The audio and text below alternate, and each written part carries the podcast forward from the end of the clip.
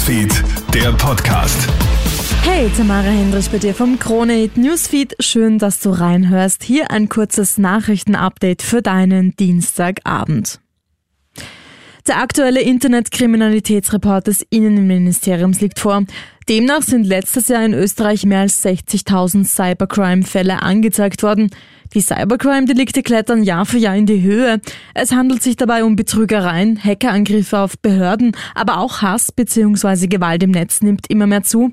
Auch ein weiterer Bereich wächst, so Innenminister Gerhard Kahner. Auch im Bereich, der stark gewachsen ist. Anzeigen nach dem Verbotsgesetz, eine Steigerung von 42 Prozent. Beispiel hier Holocaust-Verharmlosung, wie hier Dinge auch im Netz weitergegeben werden. Wenn wir hier Anna Frank sehen, coolest Jew in the Showerroom, dann sehen wir, mit welcher üblen Art und Weise hier Holocaust-Verharmlosung im Netz auch betrieben wird.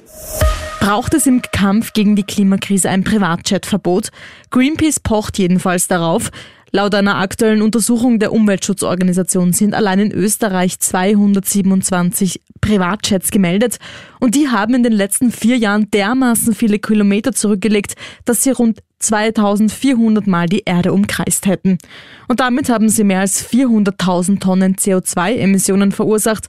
Das geht so nicht. Die Politik muss Privatjets verbieten, fordert Jasmin Dureger von Greenpeace. Besonders dramatisch ist, dass zwei Drittel aller Strecken, die von österreichischen Jets absolviert sind, Codestrecken sind. Die beliebteste Strecke ist tatsächlich Genf-Paris, eine Strecke, die könnte man in dreieinhalb Stunden auch mit dem Zug absolvieren.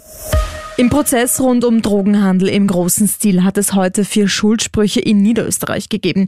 Die Männer sollen Teil einer internationalen Drogenbande gewesen sein.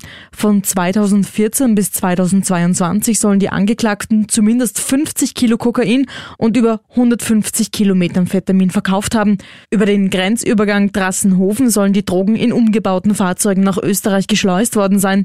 Laut Gericht wurden drei Haftstrafen im Ausmaß von sieben bis 14 Jahren ausgesprochen. Eines der Urteile ist bereits rechtskräftig. Der geständige Erstangeklagte wurde zu zehn Jahren Haft verurteilt. 31 Millionen Euro für Corona-Geschädigte. Die Landesregierung in Niederösterreich hat heute ihren heiß umstrittenen Corona-Fonds präsentiert. Die Millionen werden demnach unter anderem für Long-Covid-Therapien und Nachhilfekosten zur Verfügung gestellt. Mit einem Teil will man aber auch Corona-Strafen zurückzahlen. Konkret soll es sich um rund 700 Strafen im Umfang von 200.000 Euro handeln. Landeshauptfrau Johanna Mikl-Leitner. Klar ist für mich aber auch, wer jetzt herkommt und einfach sagt, da war ja gar nichts, das war nur ein stärkerer Schnupfen, der ist bei uns auch an der falschen Adresse. Denn das wäre meines Erachtens eine Verhöhnung der Toten als auch der Angehörigen. Das war's derweil von mir. Alle Updates checkst du dir wie immer im Kronehit Newsfeed oder online auf kronehit.at. Hab noch einen schönen Abend. Kronehit Newsfeed, der Podcast.